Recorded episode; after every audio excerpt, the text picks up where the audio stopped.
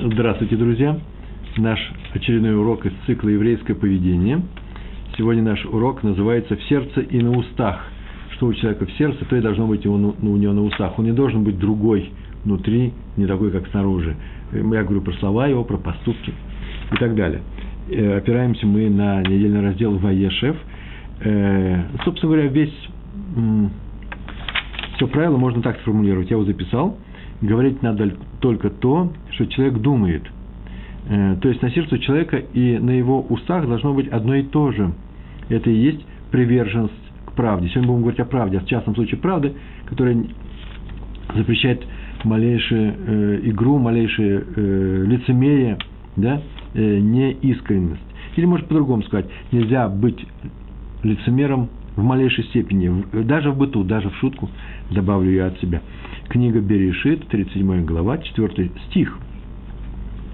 Там рассказывается про Иосифа, о том, что отец, э, наш братец Яков, купил ему особую рубашку, и видели его братья, написано, что их отец любит его больше, чем всех братьев, чем его братьев. И возненавидели его, прям так написано, возненавидели его, и не смогли говорить с ним мирно, э, говорить э, ему шалом, говорить шалом они его не, не, перестали любить. И перестали говорить с ним э, мирно, шалом. И Раши, из того, что написано про их недостаток, а это на самом деле гнай называется, да, недостаток, про то, что про нелюбовь к брату, это явный недостаток. С этим надо бороться. Так вот, Раша отметил, что из-за этого недостатка мы учим, что про их праведность. Какую праведность? А именно, они не разговаривали с ним лицемерие, когда на устах одно, а на сердце другое. Так они с ним и общались, как они думали, что вот он э, человек, который нарушил определенное положение, так с ним и обращались как с нарушителем. А мудрецы в трактате Йома, и тут важная цитата очень, на 72-м листе, вторая страница, там так сказано. Мудрецы сказали, Раманан, э, мудрец, который в, своем, своих словах не такой, как в своем сердце, не является мудрецом Торы. А некоторые добавляют, более того, он вообще мерзость в глазах Всевышнего. Прям такое слово написано. И в книге Сефера Хасидим, это вступление у нас, теория, потом будут примеры, сегодня очень много примеров. Я получал, получал большое удовольствие, когда их выписывал сегодня. И вот несколько дней я читал книги на эту тему, я вот только боюсь, что я все не успею, поэтому некоторые примеры буду рассказывать с кроговоркой, но они очень хорошие. Мне показалось, что они хорошие. Сейчас посмотрим, что получится. Так Раби Иуда Хасид – Э, написал в своей книге Сефер Хасидим, 51 глава, э, или часть, глава, что лицемерие запрещено. И он, вот что самое интересное, это во многих книгах, книгах написано, и в Рамбам, сейчас мы почитаем, но он так добавил, любой обман, э, гневат дат, это когда человека вводят в заблуждение. Например, выставляют себя другим человеком перед людьми, и он думает, что ты такой-то, или ты сделал такую-то вещь, а ты ее не сделал, или сделал совсем другую вещь. Или же утаиваешь информацию. Обратите внимание, не обманываешь, не даешь э, неправдивую э, информацию, но ведешь себя таким образом, что, человек приходит, заблуждается по поводу каких-то вещей, э, то, что ты сделал, или просто чистую информацию. Когда человеку дается понять одно, а на самом деле это неправда. Вы слышите, он не говорит неправду. Только дается понять, так, можно сказать, тол... человек толкается в эту сторону, провоцируется. Например, намеком или умолчанием. Ну вот мой пример, который я сочинил, просто пока ехал в автобусе, э, междугородний автобус – из э, Кириат Сефера, из Бракфельда, да, Ария, мы едем в Иерусалим, и э, там места, как правило, хватает достаточно. Но как удобно сидеть одному без соседа. Почему? Потому что привольно, э, и, как правило, э, так и удается это сделать, особенно когда едешь днем, когда нету э, часа пик и нету пробок, то есть свободно едешь. Но на всякий случай можно сделать вид, я заметил, так можно сделать, сделать вид, что ты дремлешь, а свою шляпу, а мы следим со шляпами, можно положить рядом. И тогда тебя никто не будет будить и пройдет мимо. И ты делаешь вид, это я сам себе поймал это, вот это вот желание, делаешь вид, что ты дремлешь, что ты любому дашь это место, но тебе так получилось, что ты задремал, на самом деле ты не задремал. Вот это один из классических примеров не обмана, а вот этого лицемерия. Ты, не, ты на самом деле не спишь, ты немножко людей обманываешь своими действиями. Это вот частный вид. того, что называется сердце, на сердце один, а на устах, или в данном случае э, в, в своих действиях совсем другой. Это мой пример. Э, вот пример отсутствия в человеке малейшего намека на лицемерие. Малейший намек на лицемерие. Еще можно так сказать, есть люди с двойным дном. Одно там внутри, да, еще подкладка. А есть люди настолько искренние, и видно, что никакого двойного дна нет. Вот такой пример такого человека, которого не было двойного дня, э, дна, был Аарон, брат Моше. В книге Шмот, 4 4 глава, 14 стих, там так написано. Всевышний говорит, что ты идешь, Моше Рабену, иди спасать евреев. Э, этот приказ был. Там, где был несгорающий куст. Пойдешь, и тебя уже брат твой Аарон ждет. И вот он выйдет, там так написано, вот он выйдет тебе навстречу, и когда увидит тебя, обрадуется. Такое пророчество было. Так оно и было. Так, так написано. Э, э, Аарон вышел навстречу своему младшему брату, который выполнял э, задачу, миссию быть Машихом, да, вывести, спасти евреев. А ведь мог бы позавидовать брату, сказать, ты вообще жил вне Египта, мы тут мучились египтянами все время, а ты прожил многие годы вне Египта, ты не служил быть спасителем, ты не знаешь все ситуации изнутри, я знаю больше, и э, руководитель народа все время, пока не было Маша, ему руководил именно Аарон. Тут вдруг приходит Спаситель, потому что ему дали, дали такую функцию. И он обрадовался этому, всякой зависти. Не все братья радуются друг другу. Смотрите, сейчас только мы говорили, что братья э, не взлюбили Йосефа из-за того, что ему рубашку подарили. Совсем другое братство. У Моше и Аарона было по-другому. А уж про Каина и э, Авия вообще не говорим. Да? Это разные братья были. Это был пример Аарона, и это приведено в книге Иуда Агасида, мы это знаем. Э, между прочим, мог бы позавидовать, мы сказали, да, завистник, скрывающий свою зависть, всегда лицемер. То есть зависть очень часто приходит к лицемерию. Вот тоже классический пример того отрицательного качества, о котором мы сегодня говорили. Хотя у нас здесь и специальный урок был про зависть, сегодня обобщающий урок. Так вот, братья не скрывали свою нелюбовь к Муше, и это им засчитано в похвалу. Так написали наши, э, наши мудрецы. Правда, во всем этом есть большая опасность. Дело в том, что запрещено обижать людей. И поэтому нельзя говорить, ну, по-русски есть такое выражение «правда матка», да, она, это правда та, на которой все основано. Э, и мы будем говорить человеку, обидится он или обидится, это не важно. Вот обидится или не обидится Иосиф, это нам не важно. Главное, что мы ему скажем, что мы его, тебя не любим и так далее. Это большая опасность во всем этом есть. Почему? Потому что обижающая правда запрещена. В любой форме. В частности, например, лашонара, э, неправильный язык. Э, неправильная речь. Э, э, это же не неправда, это же не ложь. Это правда, которая запрещено, запрещено говорить про человека другому человеку. Часто многие вещи запрещено говорить человеку в лицо, потому что это его обидит и оскорбит. И такие вещи разрешены сказать ему в лицо правду, истинную правду, как это сделали братья с, э, с Иосифом, может только в одном случае, когда это идет на пользу Э, ситуацию, на пользу дела, или, например, воспитательный момент и так далее. Главное, но и тут тоже нужно не пере, пере, перейти ту грань, которая э, разрешенной является. Э, мы не можем ребенку объяснять, насколько он плохой, почему? Потому что он расстроится. А ведь это может быть и правда, что он на самом деле опаздывает на уроки, не слушает маму, еще что-то делает. Это в наших, на наших уроках Э, по воспитанию детей и прочих наших уроков по еврейскому воспитанию. Главное, что нельзя обижать людей. И в то же время нельзя их обманывать, нельзя притворяться другими людьми и не теми, какие, э, каким мы являемся по отношению к ним. Мидраж говорит, между прочим, о награде Аарона. Э, в Мидраше написано о том, что за то, что Аарон был таким цельным, целым, целой личностью – без двойного дна, он получил награду за то, что он был прямым человеком. Он и его потомки Куаним получили возможность носить в храме э, то, что называется хошин, урим ватумим. Э, это определенное такое устройство, при помощи которого люди, куаним, в данном случае священники, узнавали желания небес. Так они, э, многие задавали вопросы, получали ответы на многие вещи.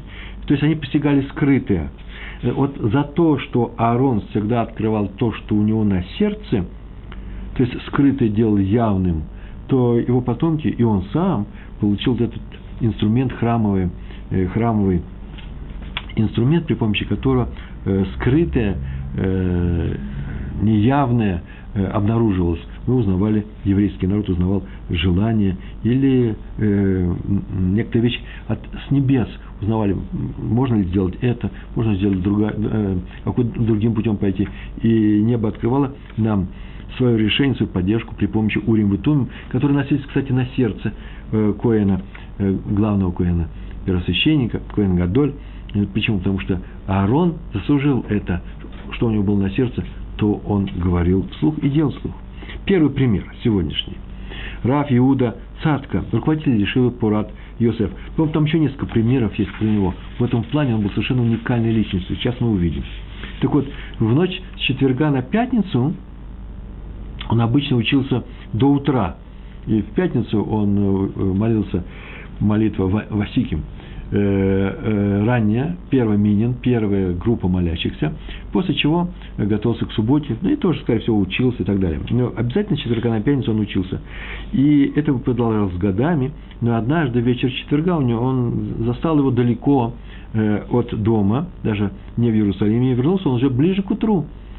Приехал, и тем не менее пришел еще до начала первого минина, первого миньяна – Э, э, молящихся в синагогу, и там его ждал уже ученик, и они решили хотя бы несколько минут поучиться. Есть такой подход к Торе, если у нас вот так себя вести, если у нас есть хотя бы несколько минут поучить, поучить открывать Талмуд и учимся. Они сели учиться, хотя до молитвы осталось, ну, может быть, четверть часа, не больше. И про, э, они прочитали несколько предложений, как вдруг Раф закрывает книгу, убирает ее в сторону и объясняет, сейчас люди придут, люди придут э, молиться – и увидит меня, своего равина, сидящего над книгой, и подумает, во, наш равин, как всегда, всю ночь учился. А это ведь не так, я ведь только сейчас пришел. Поэтому не буду их обманывать. Сегодня ночью я не учился. Чтобы только их не вести в заблуждение, а ничего из этого никакого результата не будет. Чтобы только этого не сделать, он э, э, прервал свою, э, свою учебу. Мы сказали, что написано было, что братья не говорили не говорили шалом. Так у нас написано, да, в нашем э, стихе, в 37 главе 4 стих. И не могли говорить с ним мирно мы перевели, и не говорили шалом. На самом деле там, там так написано. «Вело яхлу добру ле шалом». А надо было бы сказать «Вело яхлу добру шалом». Не могли сказать ему шалом. Они его не приветствовали. Но написано всем по-другому. Ле шалом. Что это означает? Дело в том, что когда Йосеф увидел, что братья его ну, недолюбливают очень серьезно, он решил искать с ними примирение. Он был человек очень мягкий. И это не простые слова. А на самом деле, ведь он же в своей жизни добился того, что называется, никому никогда не, не удастся добиться. Кто его увидел, себя в него влюблялся. И, и начиная фараоном, простые люди все, всегда так. Поэтому стал заместителем царя. Царем в Египте. А вот с братьями у него не получилось. Поэтому он решил примириться с ними. Так, так написано в Медрашах, вернее, в книге Уэль Яков. Ну, это из Медрашей там написано. Я там в этой книге нашел. И он увидел, что они его недолюбливают, решил с ними э, примириться, и всегда разговаривал с ними очень приветливо, э, учтиво, доброжелательно, крайне, э, крайне доброжелательно. Всегда первым спешил сказать «шалом», «здравствуйте». Но они-то думали, что он лицемерит.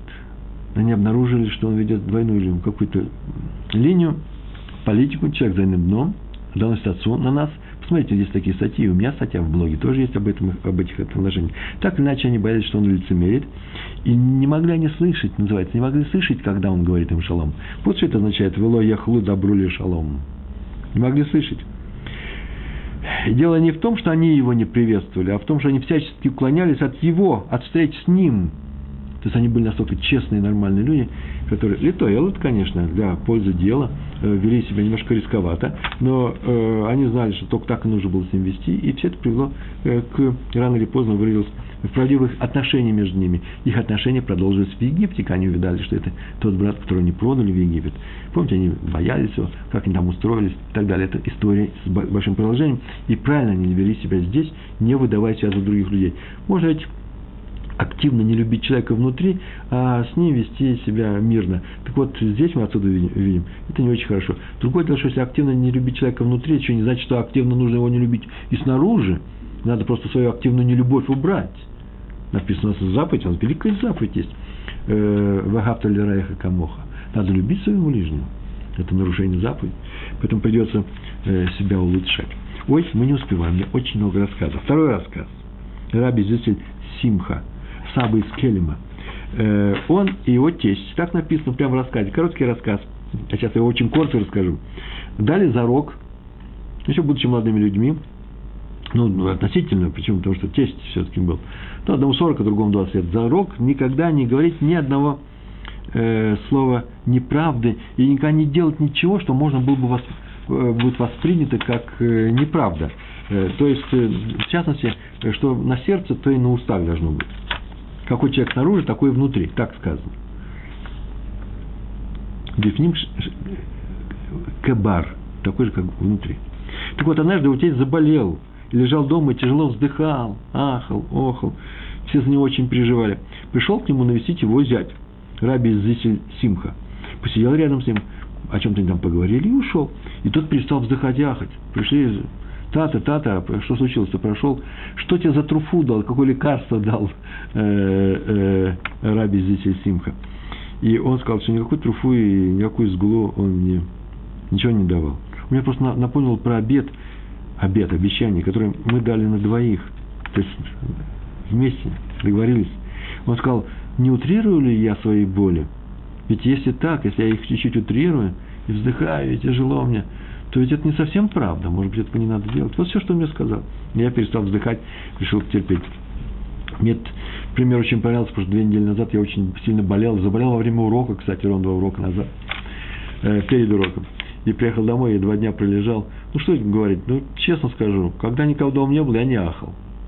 Когда приходил мой сын или моя жена, я позволял себе пахать и поохать. Так хочется участия, так хочется показать, что мне хочется их тепла. Они, между прочим, тепло ко мне э, э, обращались со мной. Сын приходил с Ешивы. Знаете, как это приятно. Сядет он в ногах, э, расскажет о своем учебном дне, подоткнет мне одеяло, скажет, пап, тебе не холодно. Вот, ну как тут мне ахнуть? Ой-ой-ой, сынок. И это, конечно, не совсем правда. Вот как же это я рассказ не прочитался до того, как я болел? Оказывается, это тоже не надо делать. Знаете, вот в каждой фразе учишься Чему ты учишься? Потому что нужно, конечно, становиться лучше. Почему? Потому что ну, на самом деле это нехорошо. Зачем же сейчас буду ахать, когда мне не ахается? Но если мне хочется участия, ну, позови их, скажи, посидите, пожалуйста, со мной. Нет, голос тоже нехороший. Я сейчас скажу, мной. Они решат, что, не, что я расклеился. Это не так, я полон силы и энергии. Я даже поднимаюсь и могу пойти в туалет, самые руки помыть, когда никого нет, конечно. Вот, так теперь я буду себя вести по-новому после этого рассказа. Рассказ номер три про раби Пинхаса Адмора из Корич. Э, молился он, как хазан, за общину, и как произносил он браху Шомер Амой Исроэль Ад, охраняет свой народ, Израиль вечно, Всевышний, да, охраняет свой народ вечно. Он заплакал. Это были тяжелые времена, были погромы, но не в этом месте, а в других, и экономическая ситуация была плохая, и царское правительство притесняло евреев, и все было плохо, и погода еще плохая была. Дожили или вообще человек очень действует плохо, низкое небо. Как там было сказано в России, низкое небо, но очень далекое. А в Иерусалиме, мне так понравилось это выражение, не мое выражение, я прочитал недавно, в Иерусалиме высокое небо, но оно такое близкое. Вот. И он заплакал, потому что было все это в России – и в это время приходил по улице рядом с синагогой э, жена одного важного вельможи, так написано, местного руководителя какого-то, не знаю, там герцога. И услышала она плач Равина и сказала приближенным, о, это плач, который, это не простой плач, это плач сердца. Я слышала плач из сердца. Сердце плачет. Предали об этом Равина, и он сказал, когда человек говорит сердцем, каждый это услышит, как евреи, так не евреи, мужчины, женщины, знатные, незнатные. Когда сердце говорит – услышит каждый. Это есть Речь вот это что, это что это такое? Это поговорки, еврейская поговорка, что исходит из сердца, то проникает в сердце. А поэтому, что исходит из сердца, это наш урок. На устах у человека должно быть то, что у него на сердце. Иначе не достучишься до другого сердца. Ну, если ты здоровый человек и не болеешь и не ахаешь. Э, четвертый рассказ про раби Муше Файнштейна. Я не буду перечислять номера, потому что их будет очень много. Рассказ про раби Моше Файнштейна.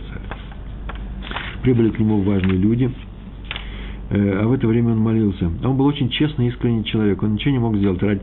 Ну, важные люди, важные люди, может быть, пришли помогать Ешиве, еще что-то. Написано «важные люди». И он поспешил им навстречу, прям с, с молитвой. Сейчас он домолится и пойдет, но не смог пройти. Ибо надо было пройти перед молящимися, другого пути не было. Молящиеся стоят, молятся, а по еврейскому закону нельзя перед ними проходить. Запрещено. Так он и простоял много времени. Он не мог никак сдвинуться. Ну, показывают знаками, что нужно поспешить, там они сейчас могут уйти, американцы. А он стоит и не движется. Потом объяснил, ну, а что я мог поделать? Передо мной стена, ведь сквозь стену не пройдешь. Видите, он что знал, вот что у него внутри было отношение к молитве, так он себя и вел. Он не мог себя вести по-другому. Адмор Раби Авраам из э, Чехнов, чехновские хасиды. Он был очень старым, слабым человеком. Собрался ехать тоже на важную встречу с раввинами. Домашние пытались его задержать. Он сказал, что нет, долго он там не будет. Сидеть он там долго не будет. Заседание Ишива. Сидеть он там долго не будет. Прибыл, увидел, что дело очень важное – за час они не управятся, встал и простоял все время на ногах. Потом сказал, я же обещал, что долго сидеть не буду. Понимаешь, что тем самым обещал я раньше покинуть собрание. Но я не смог. Но чтобы не обмануть, ну хотя бы формально решил сдержать свое слово. Обещал не сидеть, пришлось стоять. Ведь вот это вот отношение к каждому своему слову, ну, очень непростое, оно чисто еврейское. Это великий был человек. У Рамбамма, да, Маймонит, в, час, в четвертой части э, э, его книги Аллахот Деот называется, Аллаха шестая, Аллаха, ну, вторая глава. Он пишет, что запрещено хитрить, я бы сказал, извиваться, говоря или делая то, что у человека не на сердце. То есть он запрещается притворяться, запрещается крать сознание у людей, гневать дат, чтобы они не думали не, не то, что на самом деле э, правдой является. Пример такого действия у Пели Йоец. Есть такая книга Пели Йоец. Там написано, например, показать, что ты любишь своего ближнего больше, чем это есть на самом деле. То есть ты уж совсем обозначить свою какую-то запредельную любовь, в то время, когда ты к нему относишься ровно. Не обязательно, может, даже симпатии, но не надо, не надо утрировать. И это очень опасно. Почему? Ибо не показать, в чем опасность? Не показать другому человеку свою любовь тоже нельзя. Это заповедь. Ведь э, надо же стараться любить ближних, надо стараться и показать им свою любовь. Но нельзя, я говорю, очень опасно, переусердствовать. Достаточно быть приветливым, дружелюбным, открытым, э, приятным человеком. То есть, с другой стороны, нельзя показывать свою ненависть, если ты кого-то не любишь, даже если есть она в твоем сердце. Ее нужно срочно искоренить. Об этом я второй раз говорю, может, еще скажу, с другой, с другой стороны покажу это правило нельзя обманывать и нельзя говорить правду, которая обижает других людей. Вот где мы находимся между, между выражением, конечно, целой харибдой, между двумя вот этими ограничениями. Деваться некуда. Но, но это серьезная еврейская жизнь, мы и поэтому и учимся еврейское поведение. Мы же не учим просто тактичное поведение, приятное поведение, чисто еврейское. Это мусар, э, еврейская мораль, еврейские законы еврейского поведения. Анны Циф из Воложина, Раф Берлин – а на цифру заложено. Крупнейший человек, мы о нем часто рассказывали, э, один из самых мудрых людей последних 200, 200 лет. 200 лет вместе с этими мудрецами мы живем. Да, 200 лет э, вместе, вы знаете, да, такую книгу. И вот один из них, Анецив. Его, ему предложили в свое время в совет директоров Ешивы, Воложенской Ешивы, вести одного человека, очень важного. И он был, в принципе, не против, только спросил, какие у него качества. Они ему сказали, это очень деятельный, очень пробивной, такой серьезный товарищ он нужен. Я сейчас сказал менеджер, да, сейчас так говорят. Менеджер, который знает все входы, выходы и может устроить все, что угодно. И отношения с властями наладить, и отношения с другими шивами, и все сделать, и отношения с богатыми людьми. То есть он способен вести дипломатические разговоры. Он спросил, что это такое? Спросил Анцев, что это такое? Ну, мы объяснили, такой способ, когда не сразу раскрываешь все свои намерения, все свои карты, а выжидаешь удобный момент, и чтобы выиграть что-то. Выиграть. Он сказал, что такой человек, сказал, что такой человек не подходит, а Нуцеф из Воложина, Рав Берлин. Он сказал, не подходит. Нафтали Цви, Рав Нафтали Цви Берлин. Ну, сказано в Таилим, 119 великий, великая глава, 119, да, Кит, 29, 29 стих, там так написано, Дерах Шекер, Асер Мимени, Ветуратха Хонени. Обращается царь Давид в данном случае, обращается к Всевышнему. Путь лжи, Дерах Шекер – устани от меня, убери в сторону, и свою Тору даруй мне. Это означает, что только Тора, Только тогда Тора дарована нам, евреям, когда мы не идем по дороге лжи. Вот это что отсюда читается. Поэтому сказал, и исходя из этого, мы не можем такого человека взять себе в совет директоров. Теперь история про Раби Мейрейс. Э, есть такое место пере, э, перемышлен, перемышленный, перемышлен. Так, кто на Украине живет, то знает. Э, это где-то подо Львовом. Ну, у нас несколько историй было, не совсем недавно, про Равина из, из, из всех мест. Так вот, Раби Мейера, про Раби Мейера, э, его однажды спросили, что он думает о таком типе еврея. Вот интересно, это же не история, это же теория. Что он думает о таком типе еврея, который притворяется мягким, все, прощающим, человеком доброжелательным, э, который все всем прощает. А на самом деле, на самом деле, если при ближайшем рассмотрении посмотреть, как себя ведет на самом деле с людьми, он ведет себя с людьми жестко и взыскательно. Со всех все требует. Заметите, мы не говорим о том, что он неправильно себя ведет, он, но просто жестко, не мягко. И он им сказал, Рэб Мейр, как относиться к такого рода людям, как их можно оценить. Нам известно, он говорит, 13 качеств, атрибутов да, Всевышнего. Среди них есть правда. Всевышний правдив. Всевышний всегда правдив и максимально далек от лжи. И мы должны быть такими же, кстати. Так вот возникает вопрос, но ведь правда, что такое правда? Это всегда один суд, строгое исполнение э, закона. Это правда. Как с правдой соотносится рахами милосердие? Ведь это качество отличное от дина, от суда. Наоборот, суд требует что-то, а Рахамин, давайте его прости, простим, несмотря на то, что по суду мы могли бы потребовать от него что-то, еще что-то можно потребовать. Я могу наказать своего сына, но не я, у меня такого не было. Ну, предположим, мой сын взял без спроса что-то. Я могу его наказать, что без спроса нельзя ничего брать. А могу ему сказать, что лучше этого не делать, и простить его. За это прощение, один из, один из моментов любви, это же неправда. Правда – это наоборот, правда – это то, что положено ему сейчас. Так вот, как относится, какое отношение между рахамим и, и правдой? Так вот, он ответил. Очень, он очень интересная вещь понравилась. Мне сказал, мне понравилось. Когда такой человек притворяется цадиком, то есть милосердным человеком, таковым не являясь, Всевышний обязан наказать его по принципу меда кинегат меда. Ну, обязан, я не знаю, как можно сказать про Всевышний обязан. Он взялся э, вести, управлять этим миром по правилу меда кинегат меда, это мера за меру. Каков ты, таков таков и я с тобой мог, мог сказать Всевышний. И так и сделать. Например, это совсем э, в первом приближении. Человек жесткий, и с ним поступит жестко.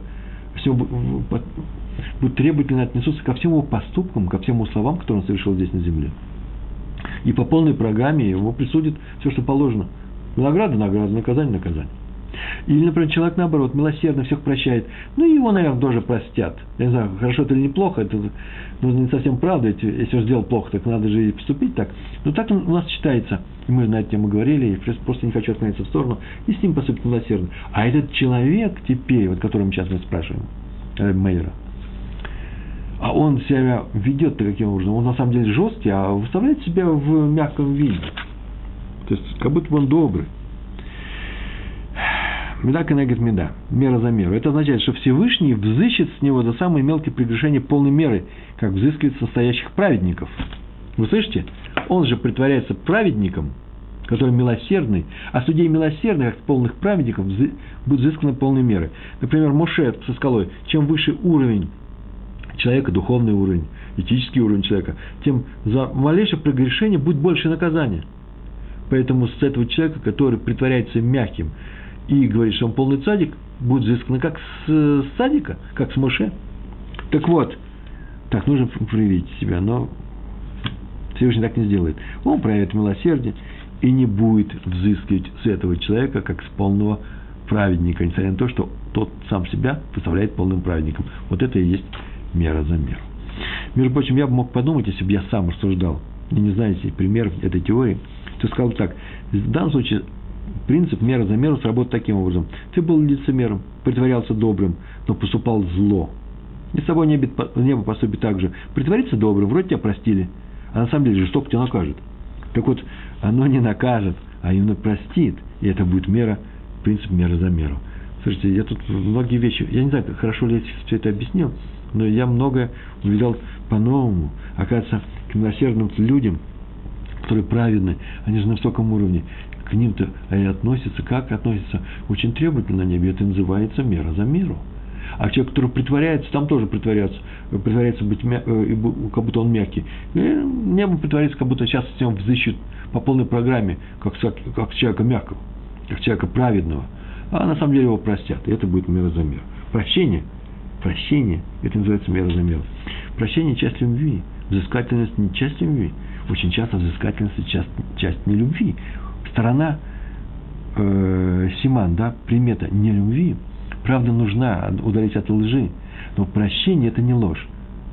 Слышите? Прощение – это не что иное, как что? Не требовательное отношение к другим людям. Это называется любовь. Прям посмотрите, на первом нашем уроке Пурим, актуальный праздник, актуальный спорим, там подробно об этом мы говорили. За что еврейский народ был, э, получил э, возможность жить дальше и спастись от козни злого Амана. Магид из Дубны – Однажды Магит из Дубны прибыл в один городок, в одно местечко, и с ним в то же время туда же прибыл другой человек, который вырядился в одежду равина, равином не являясь. Сейчас у нас просто все одинаково примерно похожи друг на другу, на друга, по крайней мере, в ортодоксальной среде, среди харидим. Но и все равно даже и в, в этой среде, э, в которой вот я, в частности, обитаю, в тех районах, где я живу, э, там тоже есть определенные нормы, Э, э, одежды. И, например, ну вот простой пример.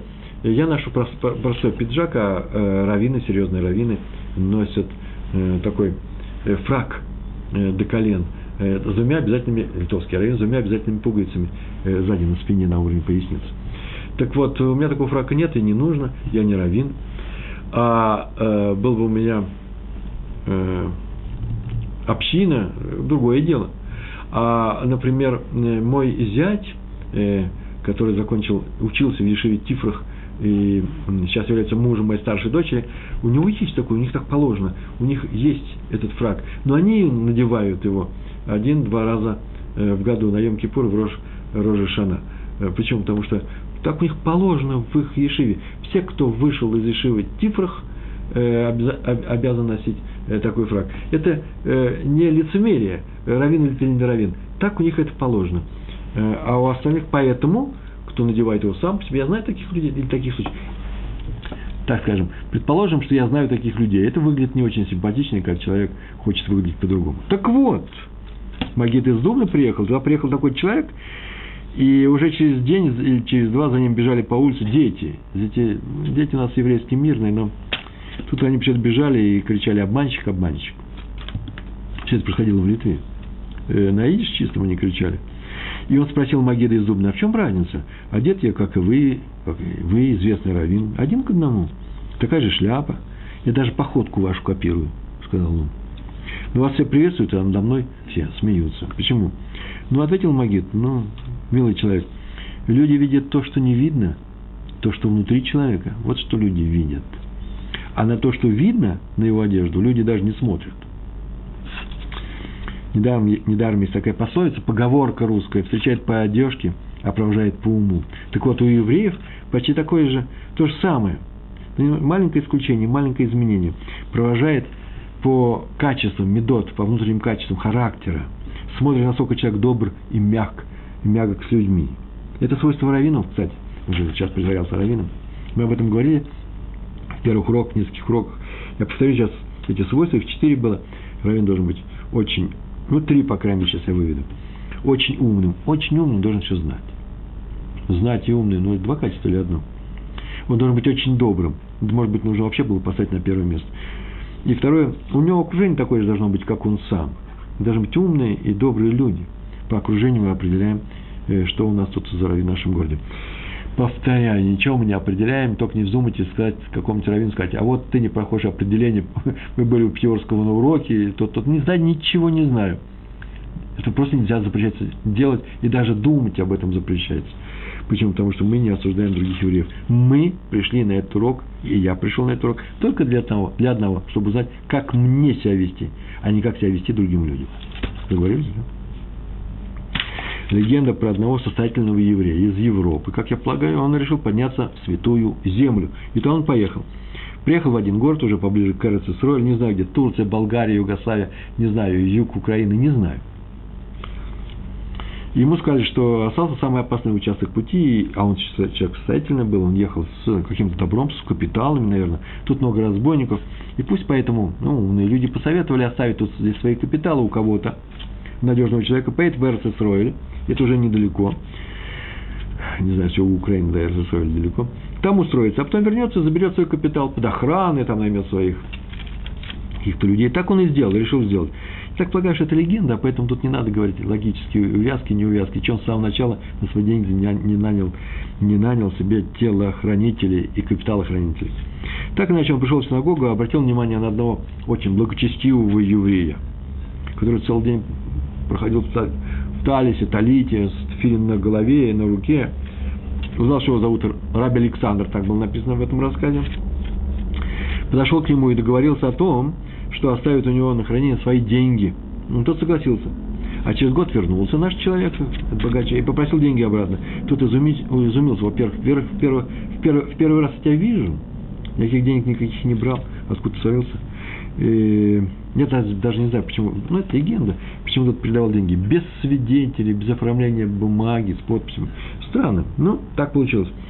Так иначе он расстроился. А, легенда сейчас появляется. У нас кто? Илья Ванови пророк Ильяу, и посоветовал пойти и сказать его жене, что вот я посланец своего мужа, он сейчас занят, у него большое там дело, но что очень нужно делать?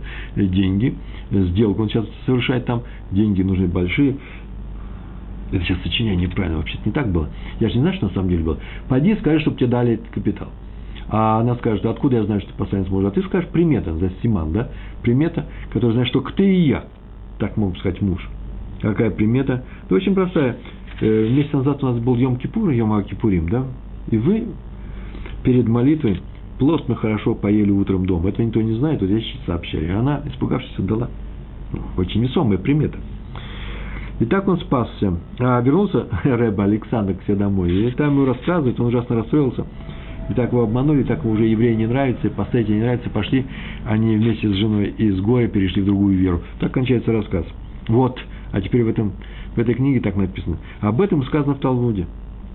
Трактат Сота, 22 лист, вторая страница. Опасайтесь иметь дело с притворщиками. Просто опасайтесь. Потому что они совершают поступки, поступки Зимри, оплату требуют, как, как Пинхас. История очень простая. Зимри однажды решил устроить межобщинные браки, подружиться между народами, мавитяне и э, прочие люди, и привел к себе принцессу э, домой э, дочь царя иноплеменного. А, и пришел Пинхас и убил э, обоих. И это, этому посвящена целая глава, даже больше, одну, почти полторы главы, посвящены в Торе. И там все это можно почитать. Главное, что один поступил праведно, но тяжело. Это Пинхас. А второй поступил неправедно, но мягко и хорошо. Он же устраивал дружбу между народами. Он же был у нас такой особый реформист. Он реформировал иудаизм Мушарабейну теперь у нас можно... Э, главная любовь. Миром правит любовь, сказал Зимри, и, и погиб. Кто его убил? Пинхас. Не будем резкими, как Пинхас, но не будем поступать, как Зимри. Э, между прочим, какая награда была у Пинхаса? Он получил возможность, э, он был прямым потомком Аарона, и ему не доставалось быть священником, он не получался он, по определенным правилам, так ему это было дано. Раби и Хескель Левинштейн – так случилось, что одновременно у него в семье было горе, и целая община горевала. А именно у него в семье умер его молодой зять, совсем молодой человек, а также умер его друг и коллега, э, известный мудрец, талмудист Раби Айзик Шер. Ему предложили участвовать в аспет. Аспет – это оплакивание, где говорят речи э, в, в память об умершем. Э, и оплакивание Раби Айзика. И он категорически отказался. Я объяснил так. Когда в семье у меня личные горе – мне легко заплакать, потому что у нас э, горе и несчастье. Умер муж моей дочери. А люди подумают, что я плачу по раби Айзику. Я по нему действительно плачу. Но добавочное горе сделает меня еще более слабым на слезы, еще более готовым к тому, что я буду плакать. И люди могут войти в заблуждение по поводу моих слез. Они думают, что вот так вот я убивать по раби Айзику. Я по нему убивать, но, не, но здесь еще, еще есть еще одно обстоятельство, которое мне э, мешает Э, участвовать в этом эспеде, оплакивании Раби Айзика. Такой был честный человек, Рав Левинштейн, не хотел даже, даже одной слезинкой лишней для того, чтобы ввести людей в заблуждение. О, а теперь еще один рассказ про раби Иуду Цатка. Его пригласили на одно заседание, очень тоже важное, как всегда. Он спросил, кто там будет, и кому перечислили всех участников, он сказал, что с одним из них он не хотел бы находиться в одной комнате. Ну, наверное, сообщили это людям, и к нему подошел один человек из присутствующих и спросил, Раби Цатка, уж не заменяли, вы отказались участвовать, э, принимать участие в заседании. И что вы думаете? Раб сказал, ну да, из-за тебя. И, правда, по каким-то идейным соображениям, или еще каким-то логическим, каким-то законам, неважно, по каким-то соображениям, но добавил, что лично к нему, лично, на личностном уровне, у него нет никаких претензий. И потом тот человек, откуда мы знаем эту историю, с удовольствием раз, пересказывал этот эпизод всем и говорил, вот что он поражен такой удивительной честностью, как эта честность подействовала на него, и он решил быть таким же. О, в таких случаях можно говорить правду, как мы говорили, правда матка, человеку в лицо, если ты знаешь, что это ему понравится, и это будет хорошо, и все увидят, что это польза. Слово здесь все увидят не проходит, почему? Потому что никого не было, него был личный разговор, он этого не делал при всех. Кстати, запрета на, на двойное дно, двойное дно, как человек не искренен, да, то отсюда следует вообще интересный запрет. Я сейчас подумал, вот я уже ехал сейчас в автобусе, на дипломатию – можно ли быть дипломатом, вести дипломатические разговоры? Можно ли быть представителем государства Израиль в дипломатическом э, дипком, э, э, корпусе работать? Или даже на адвокатуру. Адвокат тоже во время судебного, судебного заседания э, держит какие-то козыри при себе, он знает, когда что сказать. Не знаю, вот следует отсюда, вообще нужно подумать об этом, разрешена ли дипломатия с еврейской точки зрения. А может вообще занятие политикой как таковой. И там много смазительных моментов, к неискренности. Политики, они... Э, всякие политики бывают. Я был знаком с замечательным политиком, русскоговорящим, э, здесь израильтянином Юра Штерн. Э, это был, был мой друг, вот он умер. Он был один из... Э, э он заседал в Кнессете, был член Кнессета. Э, я не думаю, чтобы он позволял себе хоть какую-то неправду. Он был необыкновенно искренен, искренний и честный человек. Это так часто очень говорят, а вы русские такие искренне честные, излишне прямолинейные, я бы даже сказал. Вот он один из таких был. Он совершенно замечательный человек. Но политикам быть трудно. Почему? Потому что со всеми нужно быть честным сначала до конца. Ведь и недаром люди, да и мы с вами, любят, искренне, э, любят искренних людей. И никто не любит тех, как такое выражение есть, я слышал в моем детстве, такое, такое бьется ужом. Про, про, про таких людей говорят себе на уме. А что там на уме, никто не знает. Э, между прочим, быть искренним – это очень трудная, трудная вещь, потому что здесь ведь не только воспитание. Э, вы заметьте, что люди искренние, честные, прямые, без двойного дна – это люди, которые вообще, в принципе, с врожденными качествами такими. Это же не, не обязательно так воспитанные. А что делать нам, если мы так не, если мы так не родились с такими людьми? А, ответ очень простой, нужно стараться. Для этого мы и учимся, чтобы мы должны стараться, чтобы быть тоже такими людьми, как те, которым это досталось бесплатно. Но у них тоже свои задачи есть. У человека, который высоко, высок, высокий старт, ему нужно тоже развиваться. На эту тему говорили. У них задачи еще сложнее, чем наши. У праведников задачи сложнее, чем наши, у средних людей. Раби Исра Залман Мельцер, а, и здесь будет еще выступать в этом коротком рассказе Раби Йосиф Цви Душинский, два замечательных человека в свое время, э, руководители еврейского народа здесь, в Израиле. Э, жили они в Иерусалиме. Однажды они отдыхали э, в Толпиоте. Толпиот – это такой район, где раньше были, это загород был Иерусалимский, и там были такие дома отдыха, пансионаты, не знаю. Они там отдыхали в разных, правда, местах. И приехала делегация из Ват Ешивот. Ват Ешивот – это совет директоров, руководителей, такая общая конференция Ешив э, э, израильских.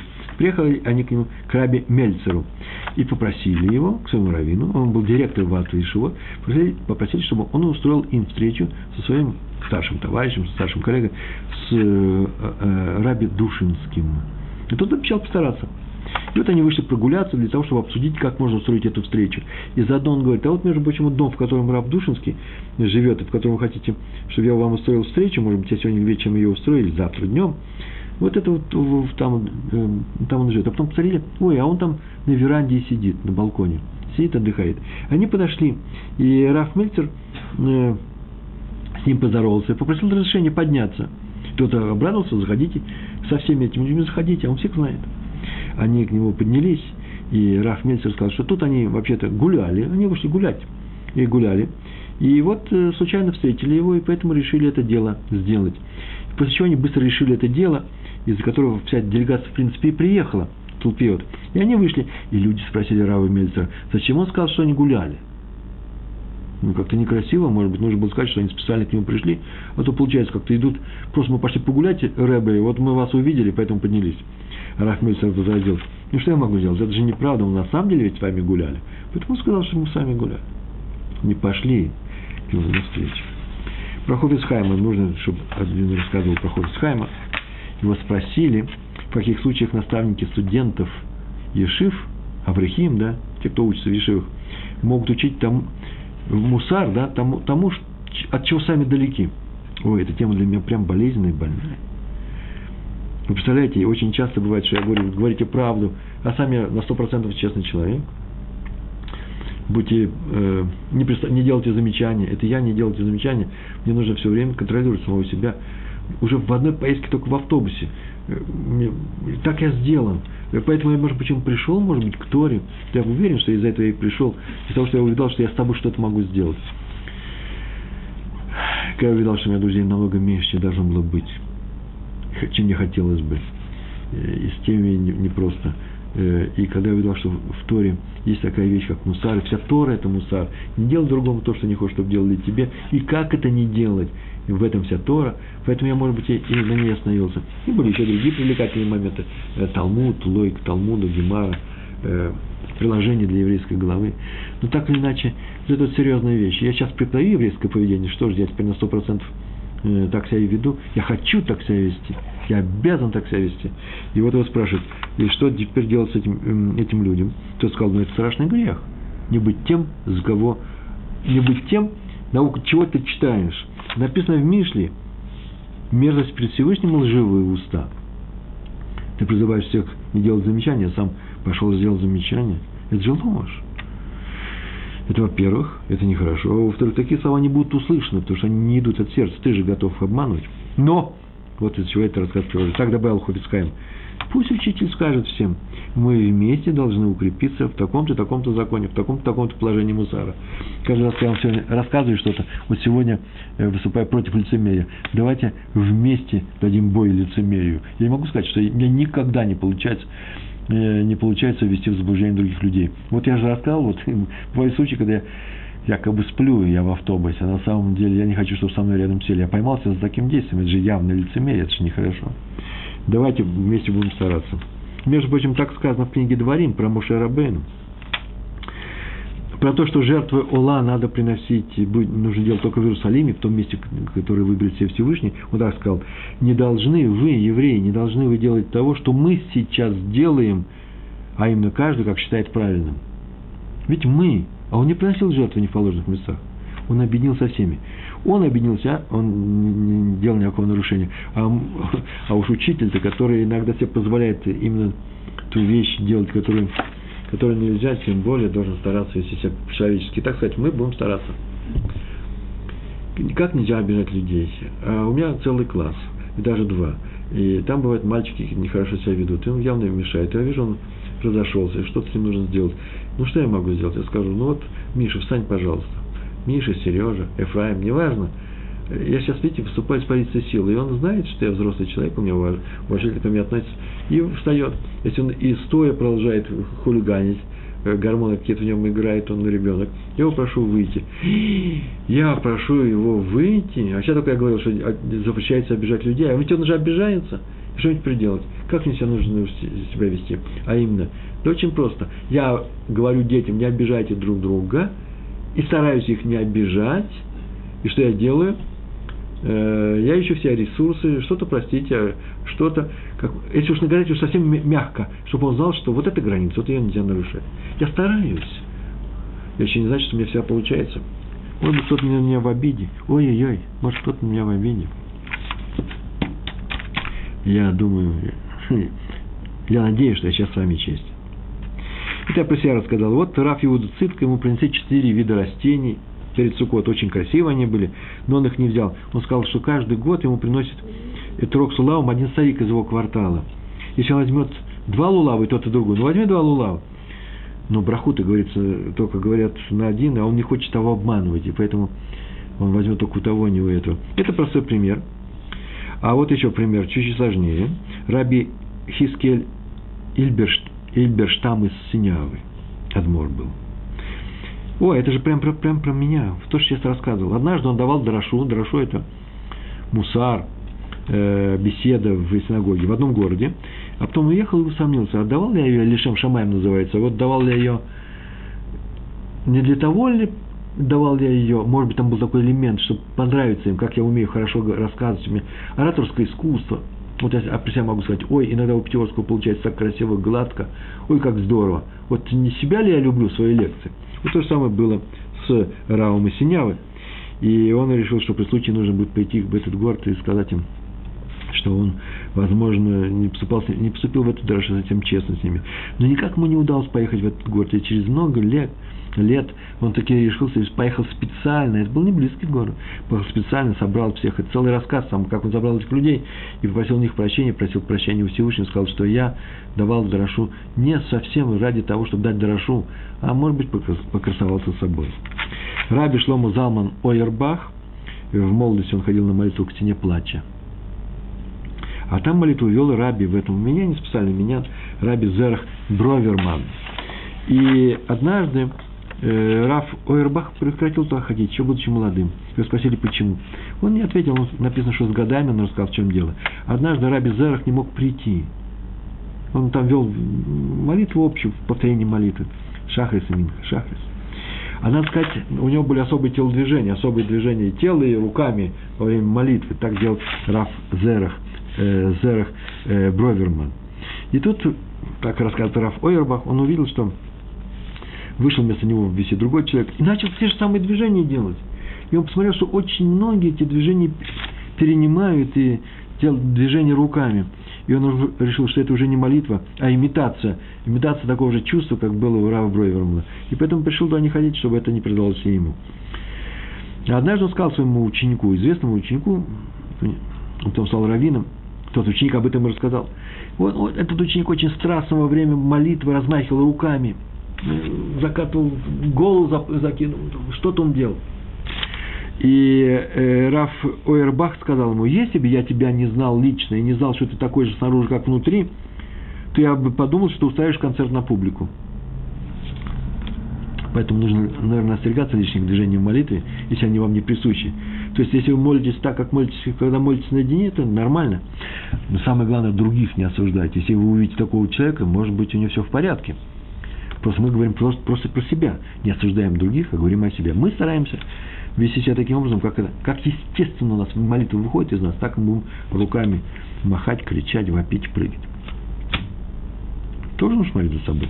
Раби Ильханан Серман – Э, про него рассказал Раф Садовский, который в свое время был богатым человеком, умным, э, много жертвовал в Ешиву города Брановичи. У нас осталось пять минут, мне подсказывает. Мы сейчас, может быть, успеем, может быть, будем молиться. И рассказывал Раф Садовский, что он был богатым человеком. Его избрали в совет Ешивы. И вот однажды собрались эти люди, Э, решать какие-то очень важные вопросы, я, Раф Садовский, внес какое-то предложение, все начали очень активно его обсуждать, и вдруг Раф Вассерман просто сказал, ну, это глупость, вообще глупости, можно, тут нечего даже обсуждать, нечего говорить. Переходим к следующему вопросу. Все удивились, потому что меня там очень уважали, сказал Раф Садовский, и все слушали каждое мое слово, богатый человек, гвир. Но Раф Вассерман был настолько честный, правдивый человек, прямо сказал то, что думает, здесь нечего обсуждать. И мне так понравилось, и запомнился всю жизнь, говорил Раф Садовский, стал раввином потом. Это был самый великий человек, которого я знал лично. После этой истории, так сказал. Повторяю, такие слова, как сказать правду в лицо, это глупость и так далее, может только лето элот. Лето элот для пользы, для пользы дела. И все это увидят, и все должны это увидеть. Два условия. Для пользы, все должны это увидеть. Иначе такая правда запрещена. Но на собраниях, может быть, так и нация вести иногда. Правда, постарайтесь не обижаться на собраниях. Раби Давид из э, Кшанова – он рассказал басню про э, о лицемерах. Ну, басня такая короткая, я ее рассказал. Осталось у нас три с половиной минуты. Басня про лицемеров. Машалли. Один человек заболел, ну, психической болезнью он заболел. Он только решил, что он петух. Он каждое утро выходил во двор, клевал зерна, потом забрался на крышу рано утром перед восходом солнца и кукарекал на всю деревню, кукареку, кукареку. И его уговаривали, просили пойти поесть или там спать психологически, не в курятнике находиться, ничего не действовал на него. Пригласили психиатра. Ну, тот пришел рано утром, залез к нему на крышу, не раздеваясь, как кто-то, прямо в одежде, и стал вместе с ним кукарекать. Тот очень удивился. Ты что, ты, ты разве петух? Ты не похож на петуха. А тот ответил, я сам настоящий петух. Но ты не клюешь зерна, я же видел, что не клюешь зерна. Тот сказал, слушай, дело в том, что ты, хотя ты и клюешь зерна, на самом деле не умеешь по-настоящему кукарекать. А знаешь почему? Потому что очень слабый. Ничего не ешь, мало спишь. Вот если хочешь, чтобы у тебя был настоящий выходил у тебя петушиный кукарек, голос, да, то есть тебе что нужно делать? Спать э, по 8 часов, кушать с людьми три раза в день. И тогда голос к тебе вернется. Но ведь тогда я буду человеком, сказал тот петух. А тот говорит, откройте одну тайну. Все петухи давно едят как люди, не спят как люди. Один ты поешь по старинке. Так уже никто не делает. Знай, петух это не что петух тот, кто громко кукарекает, это не тот, кто клюет зерно. И тот спросился с крыши. Притворство запрещается. Тот психиатр увидел, что это притворство. Все давно уже кушают, как, как люди. Кто, кто кукарекает. И ты вернись к нормальному образу жизни. Раф Илья Голупян. Последний рассказ. Я успел. Две минуты осталось. Я рассказывать успел рассказать. Послушайте. У него в Ешиве были очень строгие правила. Такие правила, строгие правила поведенческие, что несколько учеников не выдержали их и ушли. Потихоньку, не, не взяв у него разрешения, взяли, ушли из Ешивы и перешли в другую. И однажды по своим делам Раф Илья Голупян оказался в той Ешиве. И там к нему подошел один молодой человек отсюда. И э, сказал, что он все эти правила соблюдает, продолжает соблюдать. И э, у него есть несколько вопросов по, по этим правилам. Рав Лупян увидал, что тот немножко лицемерит, его за язык никто не тянул, ничего он не соблюдает. Эти правила строгие были, и иначе бы он не ушел. И сказал, известно, что рано или поздно все тайное становится явным. Так написано в конце книги Куэллет, в самом-самом конце книги Экклезиаст, Куэллет. Совдавара Аколь Нишма. В конце концов, все будет услышано, узнано, все будет известно. Будет такой период в жизни каждого человека, когда каждый посторонний увидит, каждый увидит, что остальные своими глазами видят все его тайные помыслы, тайные поступки, все, что он решил скрыть, все, что он, где он сыграл, где он э, э, э, не дал, не дал, не показал людям, что у нас происходит у него в сердце на самом деле. Поэтому лучше не хитрить и не играть ни в какие игры с людьми. Ведь ты же ничего не соблюдаешь из тех правил, которые были в нашей Ешиве. Зачем ты внушаешь мне совсем другое? Но если соблюдаешь, вполне возможно, ты соблюдаешь, то знаешь, что все когда-то становится явным. А раз так, то не только обман запрещен, но любой вид э, лицемерия. Мы должны быть искренними людьми. Мы должны быть людьми без второго дна, без два, знаете, двойные чемоданы. Еврейский народ всегда отличался своей искренностью, своей эмоциональной приверженности и э, желанием э, всегда быть правдивым. Правда – это для нас правда, которая не обижает других людей, потому что обижать других людей не, не, э, нельзя. Э, я к вам всем очень хорошо отношусь. Я думаю, что вы ко мне придете в следующий раз. Сейчас я говорю честное слово, искреннее слава, большое спасибо, всего хорошего. Шалом, шалом.